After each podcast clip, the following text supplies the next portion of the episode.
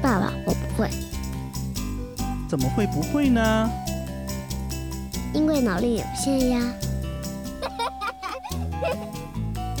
一二，开始。Hello，大家好，欢迎来到脑力有限，我是主播小脑。今天跟我们一起录制的呢，还有我们另一位主播大熊。大熊跟大家打个招呼吧。Hello，大家好，我是大熊。对，今天呢，我来到了上海，和大熊一起录制。啊、为什么会过来呢？因为是这样子的，就是上一周其实整个播客圈还是有一些比较重要的活动的。对，因为上一周是 Jasper 的主办的那个嗯 Podfest 的一个播客的，算是播客界的一个年会吧。啊、本来上周我也要来的，但是呢，因为临时啊被被喊去出差，所以就错过了这个年会。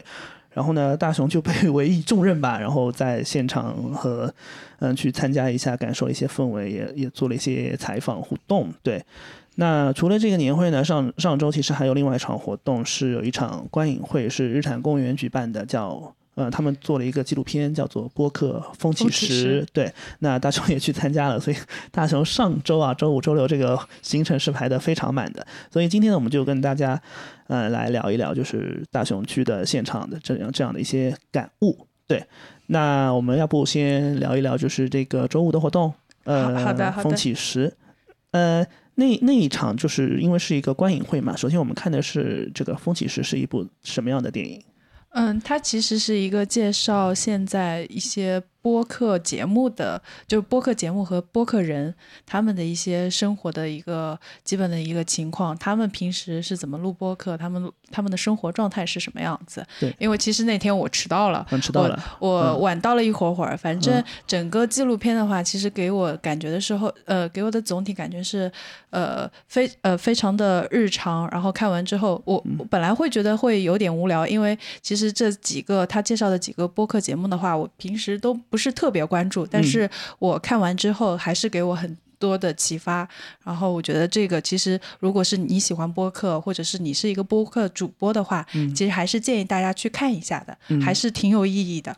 对，因为我也没有来得及看，我在那个日坛公园的那个视频号里面发现，他把一批一部电影应该是剪成了一个四个模块，是吧？嗯，对，其实好像也是，就是这部电影就是分成了四种不同的播客人，嗯，去讲解的。那大雄给我们逐一介绍一下呢？嗯，好的。这个播客的纪录片的话，主要是我看的这部，主要是现在有四个介绍了四个播客节目。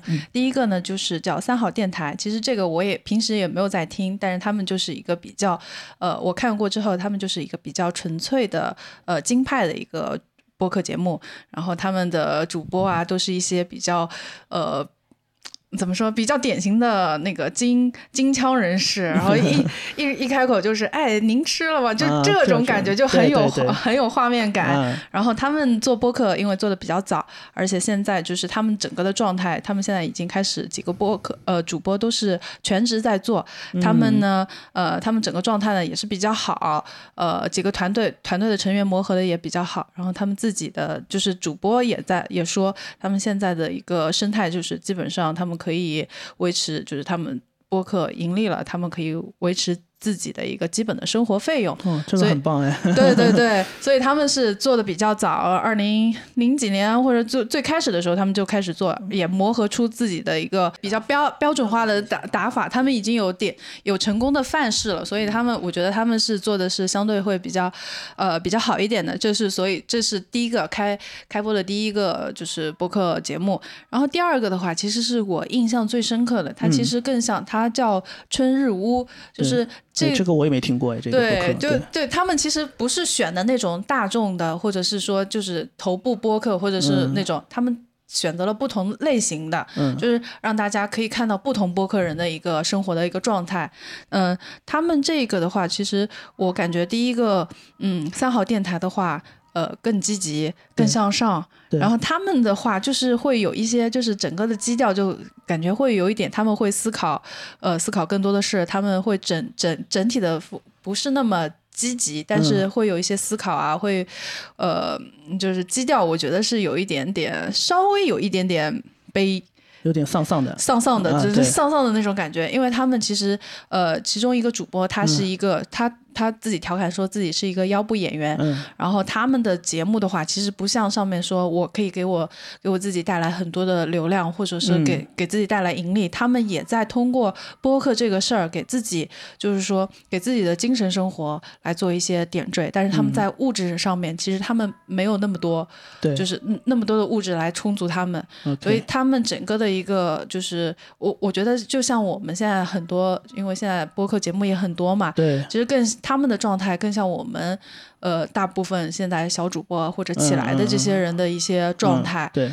呃，不是所有人都能做到，就是说都能盈利，都能、都能有很大的流量。所以我觉得他们是是比较贴近我们大部分主播的一个状态，就是有着本职工作，但本职工作可能盈利也不是特别多，对，然后依靠播客去做一些精神的补助，这样子让生活可能是一种播客成为一种生活方式了吧？对，对，嗯是的，嗯。所以也是，其实也是跟大家说，就是，呃，做播客它其实更多的是为爱发电，嗯。大家可能不是，嗯，就是能够带来那么多丰厚的物质的回报，嗯对，所以就是大家可能做播客的话，也不会不用那么有功利心。明白这这这个是我们就是可能呃给我们新做播客的人有一点点的启发。对对对，然后第三个的话就是关雅迪，他的有一个大航海日记，然后展现了他在海上，就是他呃驾驶那个青岛号环游世界的那个，嗯就看的还是比较呃激昂的，因为他整个的一个主题就是要就是征服跟自然呃自然搏斗，所以嗯他的整个的状态一出来，就是他自己又是比较能讲的，然后 然后就是他好像在这一次在 Podfest 上面聊了好几个小时，在外面，对对对，比一直较能讲，嗯一直不断的输出，因为嗯、呃观影会他也有参加。呃，他也有参加，他在现场也是一个比较积极的、正能量的，然后一直在输出的这样子的一个形象。嗯，所以看他的时候，就是会，因为刚刚我们都是跟跟人的连接的，都是在社会里，他对他是他是直接就跳脱到一个就是没有人的情，就是基本上就是没有社会这样子的一个环境，他直接就是跟自然啊，呃，跟海洋搏斗，对所以他的这个这个东西就是也会让就是是另外一种风格，就是嗯。让我们会、呃，就是说放下这些社会上的一些纷纷扰扰，嗯。然后你专注于自然，你专注于这些就是呃什么星辰大海，就真的，嗯。因为他那个纪录片当中有一个就是满满天星辰的那个画面，对对对，嗯。就看看起来就是让人很平静，所以它又是另外一种不同的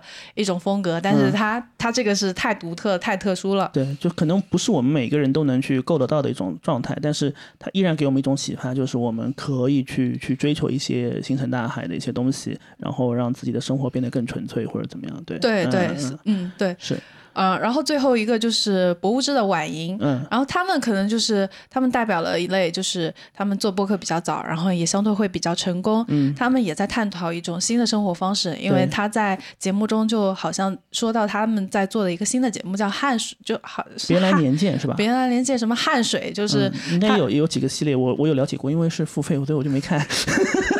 不好意思，婉莹。还不是忠诚忠诚用户，对吧？对 对对。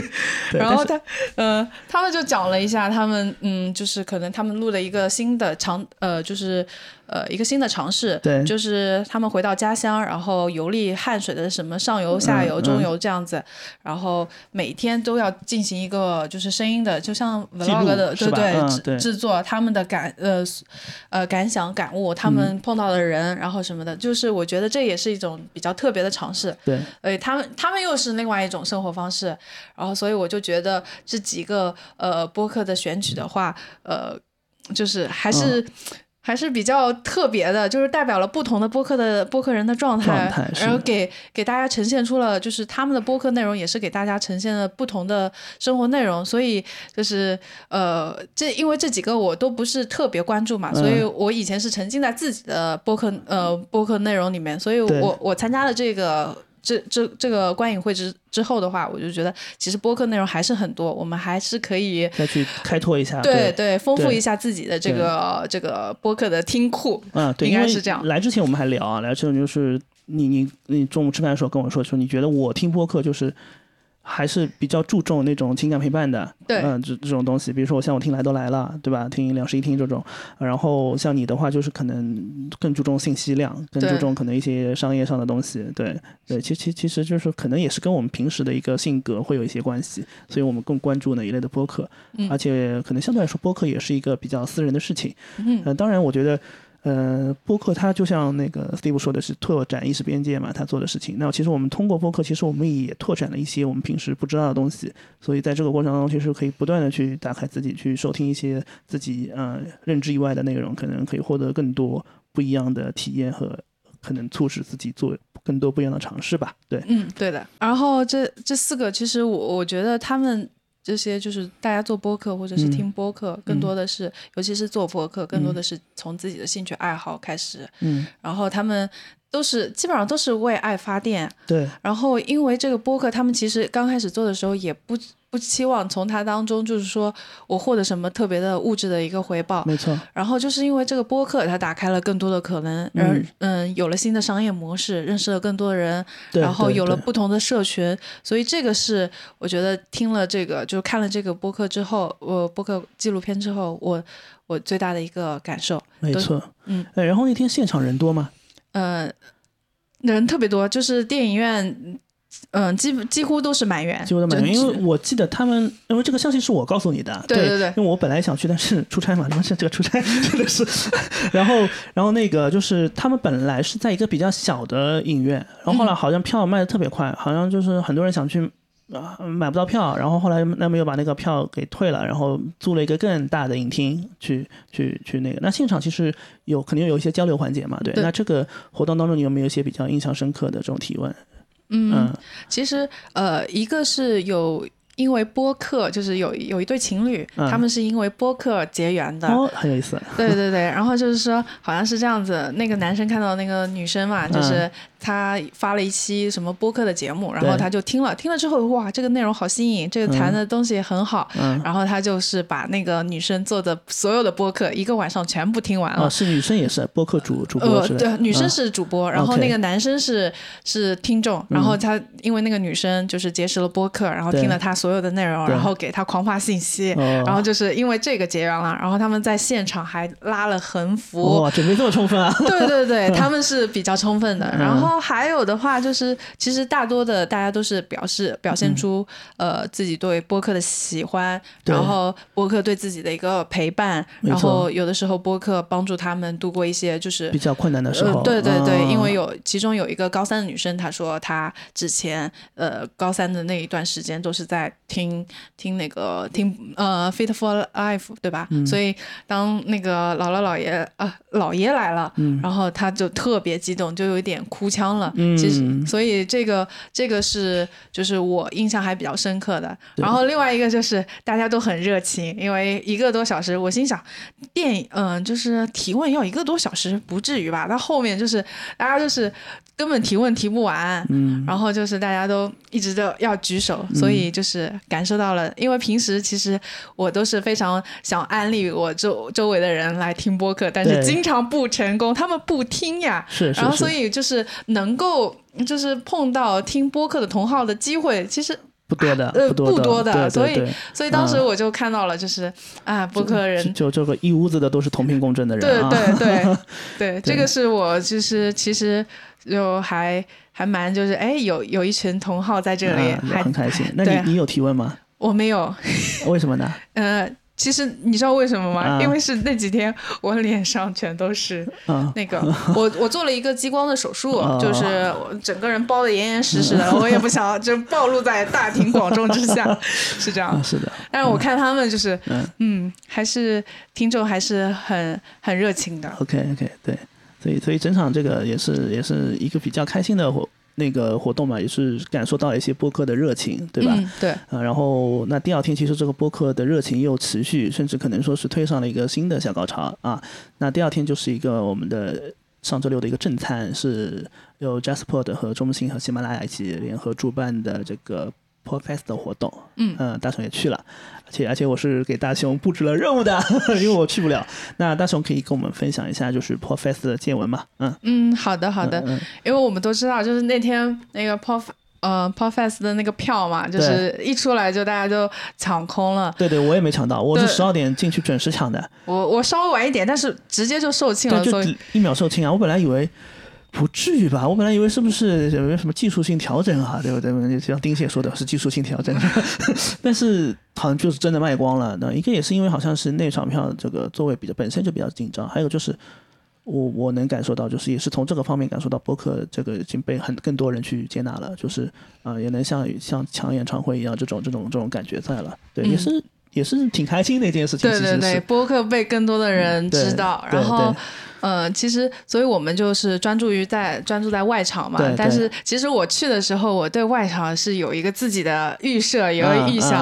嗯因为我那天去的还蛮早的嘛，对然后我过去的时候，大家的就是还没有什么所谓的摊子。我当时心里想的是，外场应该是这些就是报名的那个播客节目，嗯他们摆呃围一个围一个就是摆成一个集市的样子，然后每一个播客有一个摊子，他们会有自己的纪念品啊，然后小东小小周边啊什么的，然后大家可以就是去到自己喜欢的那个播客节目那边，然后跟主播进行一个互动。嗯嗯，但实际上呢，就是现场呢、外场呢比较混乱，大家就是你也不知道，就是很多人聚集在那儿，但是你也不知道谁是主播，你也不知道谁是听众，反正就是全凭运气。嗯。就是如果你不认识，如果你是一个刚听播客的一个新人，你可能哎这是谁？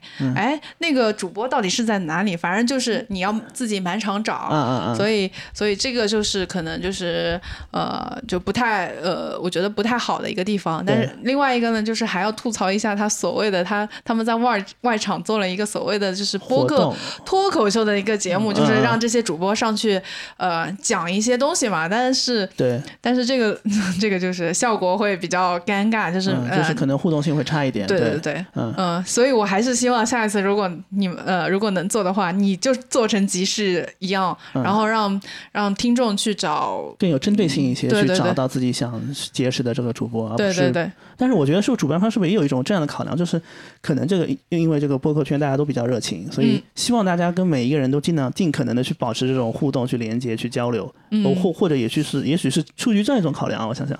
啊，因为我那天下午正好工作上有一部分的空闲，我嗯我在外场看，我在我在那个外地看直播，然后也听他们说，就是很多人坐不住啊。就听听就听得很无聊，就那种一看有有些有些活动可能就像领导讲话一样，不不愿意听啊，就直接跑到外场去聊天了。那当然，其实我觉得可能也就是因为大家都都都都都比较不那么社恐，所以更愿意去去跟每一个人去做交流，而且更容易去做交流。可能是我我觉得是有这样一种考量，可能 嗯，对。然后第二个的话就是我们就是因为你交代我任务了嘛，我就是我一定是要那个把这个任务完成的呀，所以就是我 我到了之后的话，就是到的比较早，然后就开始，因为本身也是一个社恐，哎，要提前预热一下，然后我就我就先去了，当时、嗯。当时也就是嗯，就开始发一些，就是碰到人了之后，嗯。先观察。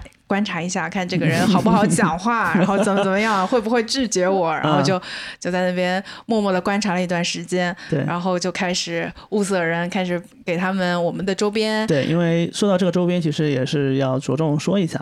呃，我们当时因为没有抢到票，所以我们还是觉得想去，呃，通过这样一个活动给自己去做一些推荐嘛。然后我们也正好要快一周年了啊、所以我做了一个一周年的钥匙扣啊、上面是模仿了这个。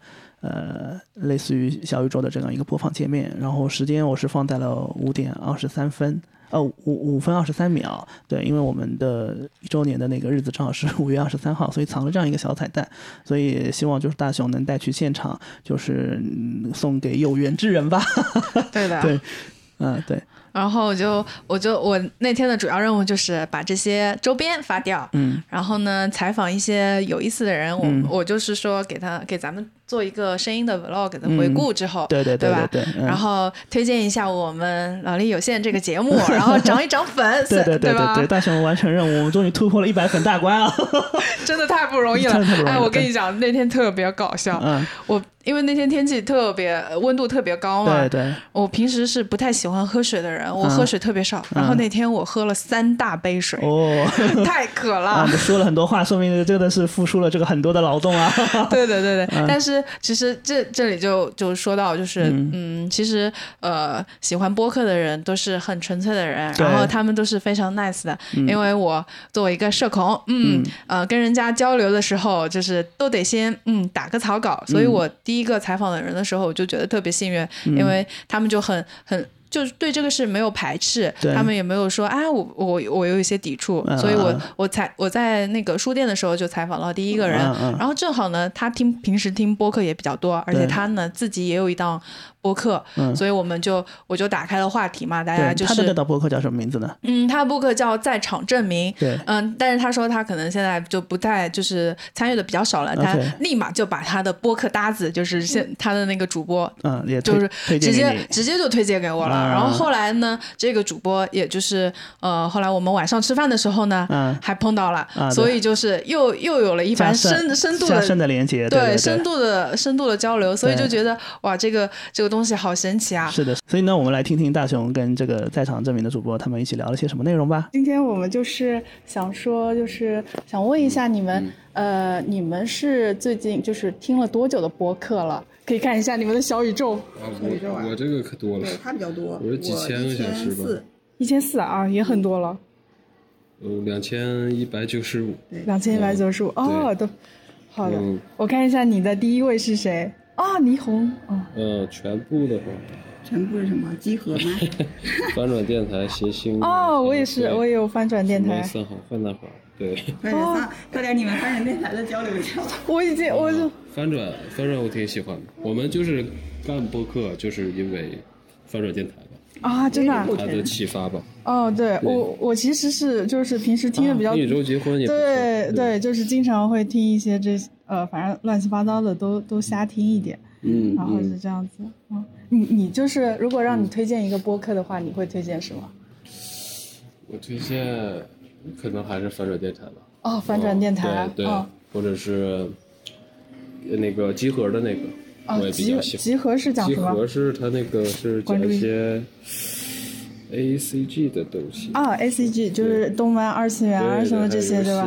啊哦，对他，们主播还都挺不错。好的好的。哦，哎，你你的播客叫什么？在场证明，啊对吧在？场证明。关注一下，我们今天、哎我我们今天是这样子的，我们其实刚刚做嘛，然后我们那个主播就是他他自己就是他发起的嘛，然后今天因为出差就就特别不开心，就不能来嘛，然后他、嗯，我们才。啊对，我们做了，呃，我们现在就是他是从去年开始做的，但是他真正发力就是今天，就是今年开始投入到做嘛，他差不多还全职做这个。没有没有，哦还是还是有工作，反正就现在八十个粉丝，哦，在场证明。哦，几月份开始做的？呃，哇，你嗯，应该是三四月份开始频繁的，可以就是每每呃、哦每每个每每个月可能发发发几篇，对。是几月份的？我们也差不多三四月。哦，那你哦可以啊，啊，因为我们被推过首页，哦，这真的哪一期？三次首页，可以啊然后就爆了嘛，爆了就粉丝就积累起来。啊，那那你做播客有没有什么就是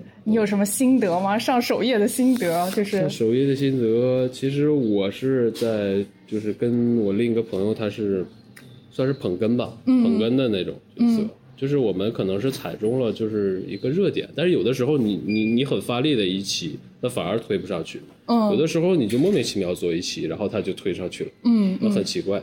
你关注了，就是你加了那个小宇宙的那个领航员吧？哦没有，我我才刚我我就做了两期，我就做了两个嘉宾，然后我哦对这个推还不是这还不还不怎么就是你你加一下那个哦。领航员，然后比如坐一起就给他推荐一下，啊推荐一下说你可以听听我们这个呀，然后他有的就是编辑他听了以后觉得不错，他就给你，有的很随性但是他那个首页排布一般都是一个就是那种大台，有大台最热的节目，文化有限的什么的，嗯。一个就是就是他个人的，就是那种比较冷门的，他会推上去，哦。就这种是我们小台的一个机会，然后还有就是就是当下热点。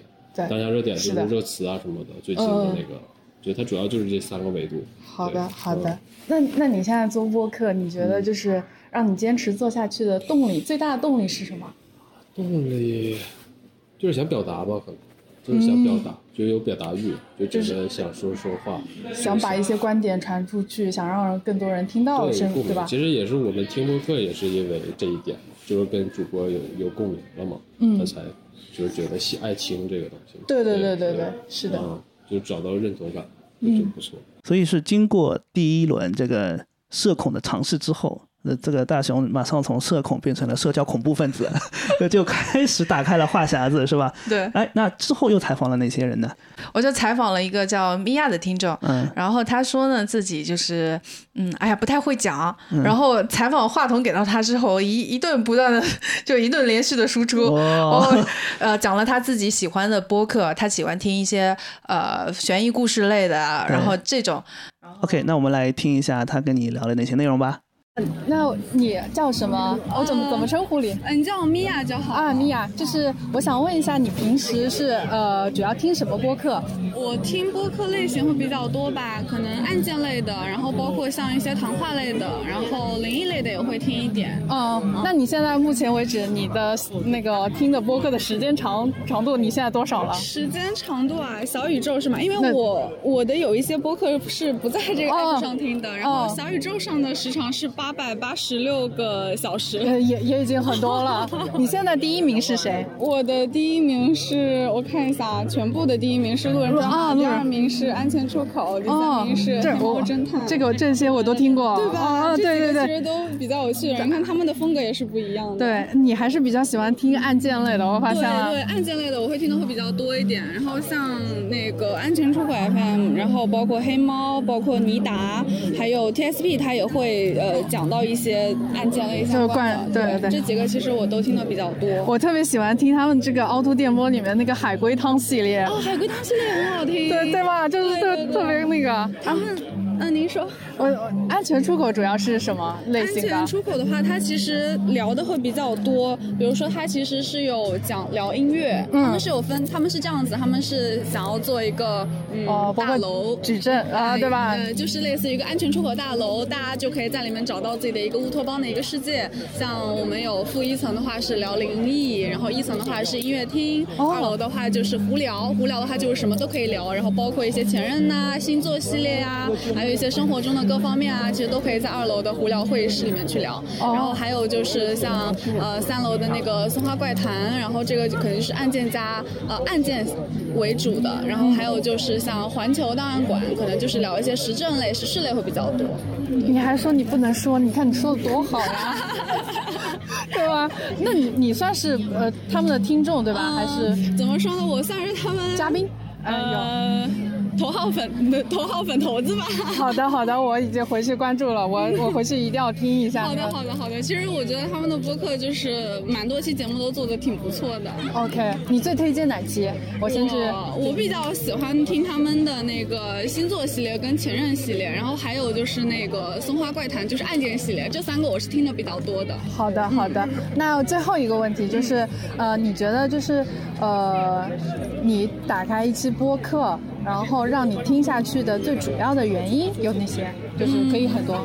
我觉得首先可能是内容，内容对我来说是比较重要的，然后其次是声音。哦，对我，我觉得说能让我有一个听听感比较舒适的一个声音，是我比较喜欢的。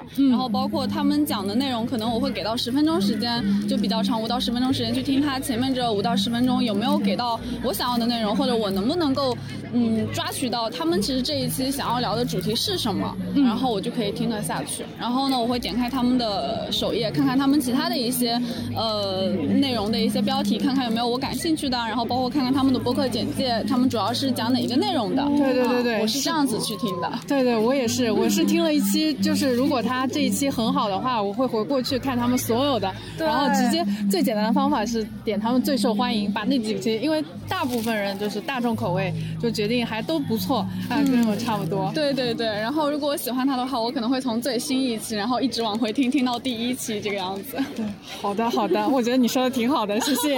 谢谢你。哇，真的是很能讲的一位呃听众啊！而且我们还说约了，就是说有机会的话，因为他他也想自可能自己做一档播客，嗯然后他他需要一些播客搭子。我说哎，预约了，下一次可能大家有机会。那我们一起串谈。对对他他在上海吗？对他在上海很方便，很方便。嗯对对对，好。然后之后呢？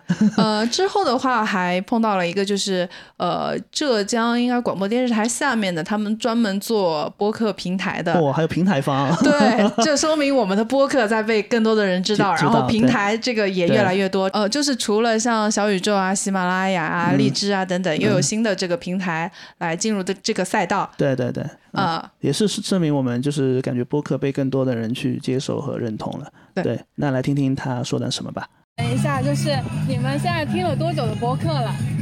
嗯我们大年吧，半年对。哦，新新新人。那你们平时第一个入坑的播客是什么？第一个入坑的 Just Pod，哦，就他们是一个组合，一个矩阵嘛，就很多下面旗下有很多。是的嗯，嗯那你们最推荐呢？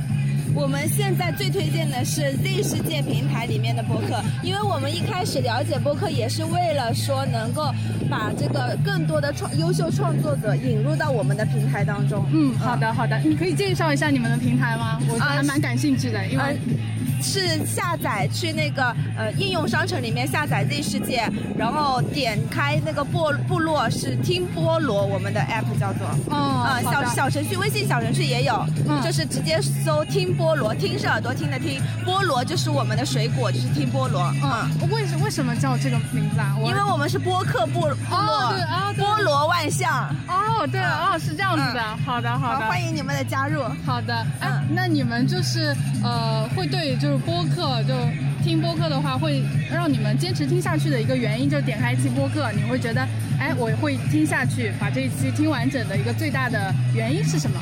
一个是呃内容比较吸引我，还有一个可能就是这个主播本身就是有个人魅力，就是讲话比较有趣。嗯嗯，好的好的，行，谢谢。留下你，好的，关注起来，脑力有限，好吧？好的好的，脑力有限。嗯嗯，好的，没问题谢谢你们，嗯太感谢了。好。哇，这个老师也非常能讲啊，对，其实很有趣。我就觉得平台方就是，呃，也是也是通过这样的机会来给自己不断的做推荐嘛。那也是很多人在做这件事情，让我们大家就是做播客的人是非常有信心的。对，还有吗？后面，后面还有一个就是嗯他呢，呃，准备做播客，嗯然后呢也跟他聊了一下，呃，他喜欢播客的点，嗯然后他准备做的播客叫什么？大概，OK，好，我们也来听一下吧。然后就想问一下，你是什么时候开始听播客的？应该是一九年吧。一九年哦，OK，哦，跟我差不多耶，我也是，也不算早，但是那个时候正好就播客就应该是比较流行了，开，始但但我知道很多人是因为疫情之后，但是其实我是在疫情之前。对我就差不多那个时间。那那你现在就是听的最多的一期播客是什么？听的最多的一期播客随机波动。啊，对，我也是因为他那个入坑播客的。你们知道他在哪？你知道他们在哪？我不知道哎。嗯，好，我到时候要找找一找啊。好。好的，呃，那你就是呃，就是我想问一下，你觉得就是你打开一个播客，然后呃，让你决定听下去的这个最大的一个原因是什么？一个是一种陪伴感，嗯，啊、还有这个选题本身是，呃，有有一定沉淀的，因为我不听追热点的播客。嗯嗯，好的。哎，那你可以说一下你的播客，然后就是说，呃，就是大概说一下呗，我关注一下，哦对吧？好吧，因为刚开始做还没有做好那个打广告，呃我试试吧。嗯啊、因为就是也很很亲切嘛，嗯感觉。呃，我做的叫呃教育学，育是疗愈的育，所以是它是三个部分：教学、疗愈和学习，终身学习。对。OK，我觉得这个会很多人会很是吧？因为这是我的专业，再来我觉得教育和心理都是一个全民都可以聊的话题。对的，对的，嗯，那你就是对这种就是哎，因为你也是新播客嘛，你会就是你你之后是单口的还是计划，呃，对，哦，没有没有计划，freestyle，嗯，对因为他也不是我的主业，嗯，好的。没有期待啊。，OK，行，我觉得挺好的，那就这样差不多。哦，这个这位老师好像也还蛮健谈的啊，就是感觉气场上已经完全压倒了大雄，啊，大雄又从社恐社交恐怖分子变成了社恐本人。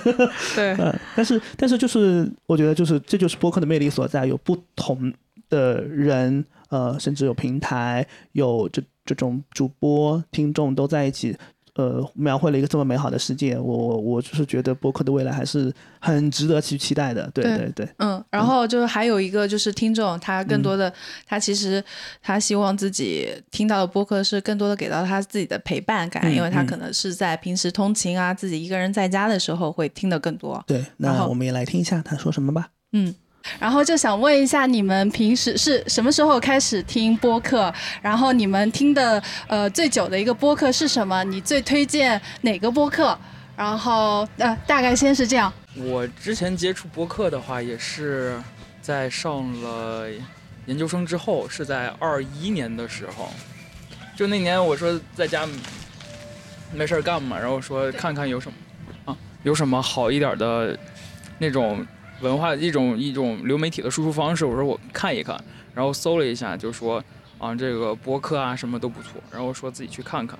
然后那看的时候觉得那个贤者时间 看的时候觉得啊这两个人怎么这么有趣，小张和智智太有趣了，就是他们说的话有时候觉得就很能够戳到人的心上，就啊原来这句话可以这样表达，他们说的很好听，然后还有很对的那种，还有就是像忽左忽右。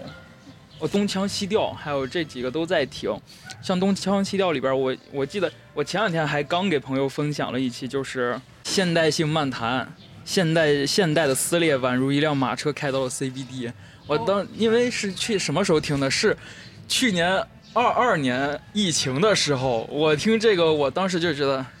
这反正现实挺魔幻的，就是感觉啊，听完之后觉得他们说的很有道理，然后对自己的学习呀，还有就是看书什么都产生了一种比较好的一个帮助吧。现在对现代性的这些一直在看这样子，然后你来吧。好，我的话大概是从我大学开始听播客的，那个时候想要找实习的时候在听一些内容输入类的，就比如说我。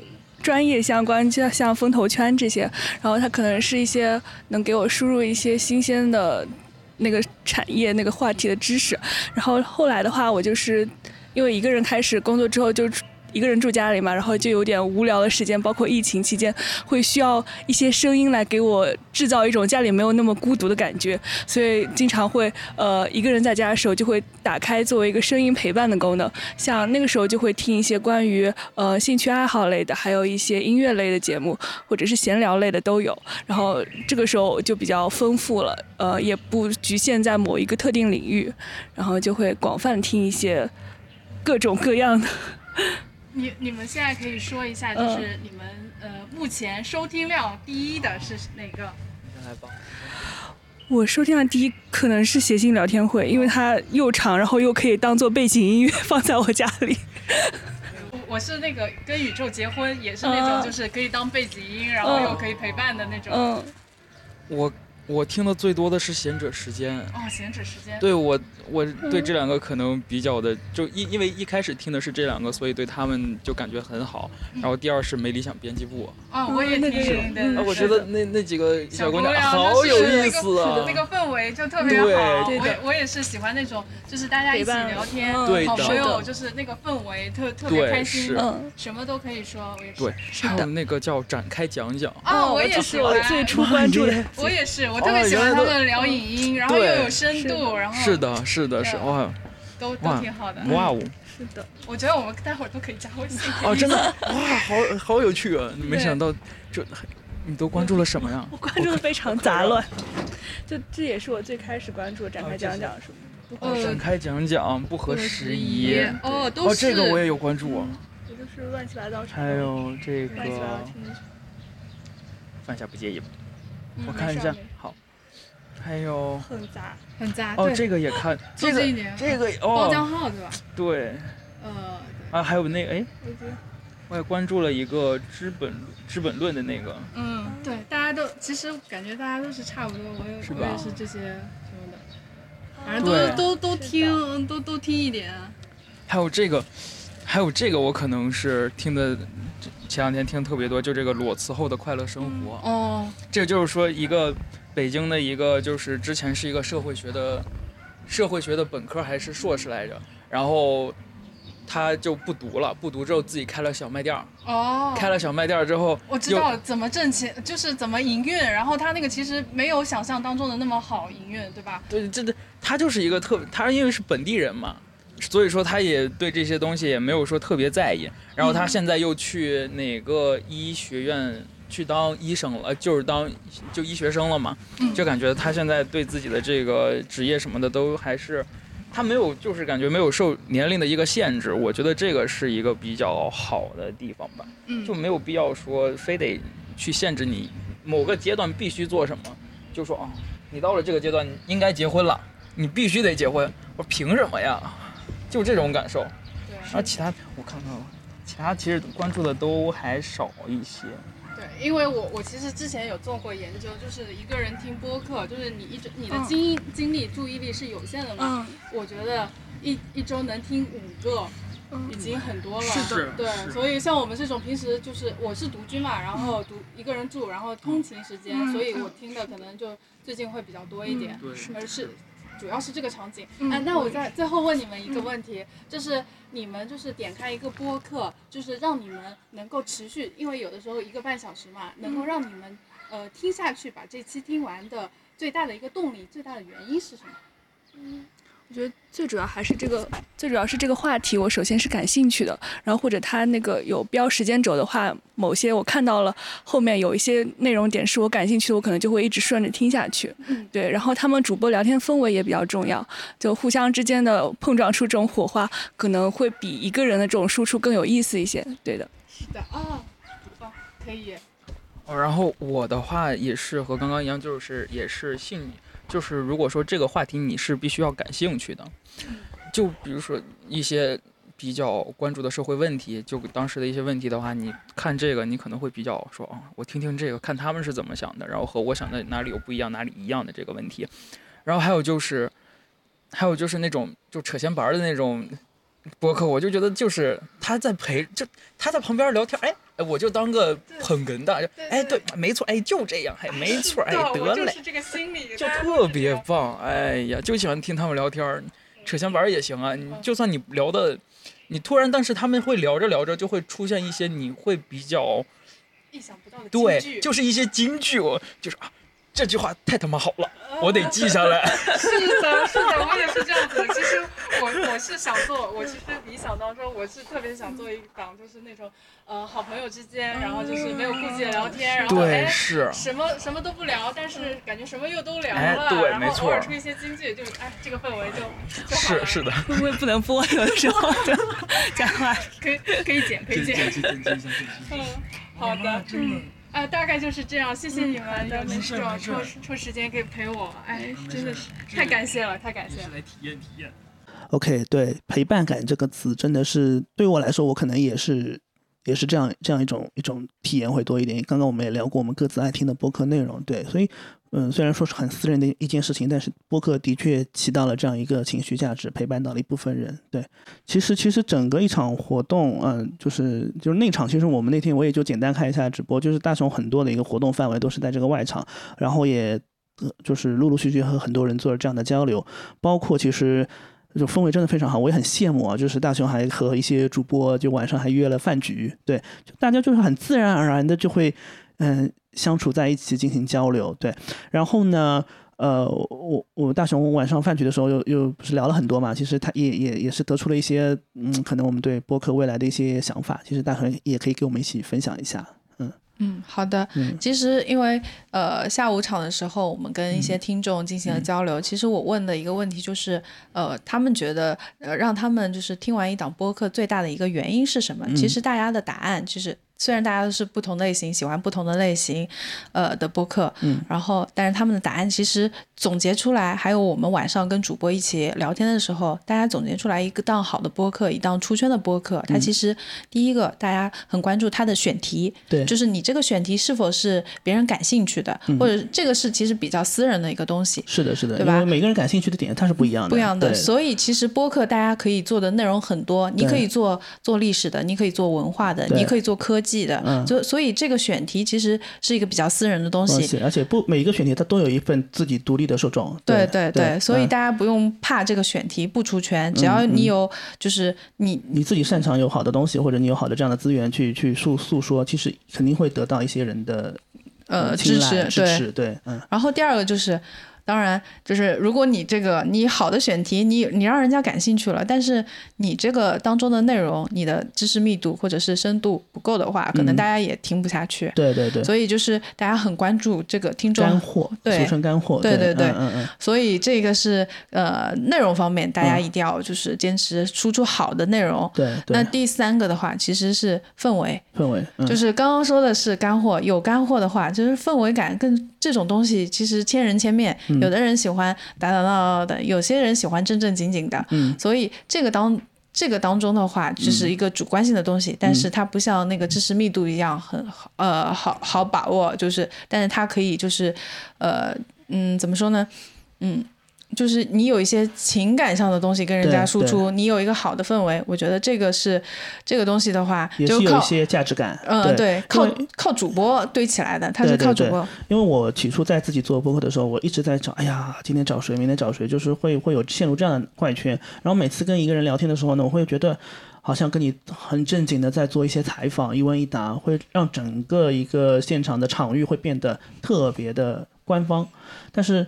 那随随着我跟大雄好像就是录脑力放映室录的多了之后，我们其实我们在这个录制过程当中已经变得越来越轻松了，所以整个玩笑也开的，对，就是就是反而带出一种很轻松的氛围，那聊的东西也会更加的就是多元一点。对，我觉得这个氛围这个事情是是给予陪伴感一个很重要的一个参考因素。对对，然后总结下来的话，其实呃大家对其实。播客的话，有些人喜欢，就是我总结出两两个点，一个就是功能价值，嗯，但这个功能价值是你可以从这个播客当中获得一些知识，嗯，然后有一些资讯的信息，嗯，像我们呃，就是现在比较知名的，像那个生动活泼，它的生动早咖啡，对对对，虽然被被那个叫什么上一次在那个观影会的时候被几个主播批了批了一下，说对，这不是播客，但是它可能也是一种形式，对，所以这是它给到我们比较多的一些信息，信息，它是一个功能性比较强的一个东西。对，那另外一个就是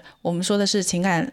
我我情感价值类的这这一档播客，大家可以从当中就是获得共鸣，不管是开心的、悲伤的、喜悦的，还是痛苦的这些东西，情绪的力量非常的强大，所以它可以链接更多的人。是，所以有很多东西，它虽然有很多播客节目，虽然它没有提供就是说所谓的一个知识、所谓的信息，但是它给我们这种情绪价值上的一个就是陪伴。所以我觉得这种播客也是就是呃比较就是比较能够出。圈的是的，是的，是的。那如果是如果做得更好的话，那就是功能跟情绪价值兼顾，两者兼顾的。所以我觉得未来我们我们的方向，嗯，对，这是我们的大方向，一定就是既能给大家带来有用的价值，也能给予大家一些情感的支持。对对，就包括我们其实本周我们还去了一次那个小宇宙啊，去去朝拜了一下这个心中的圣地啊。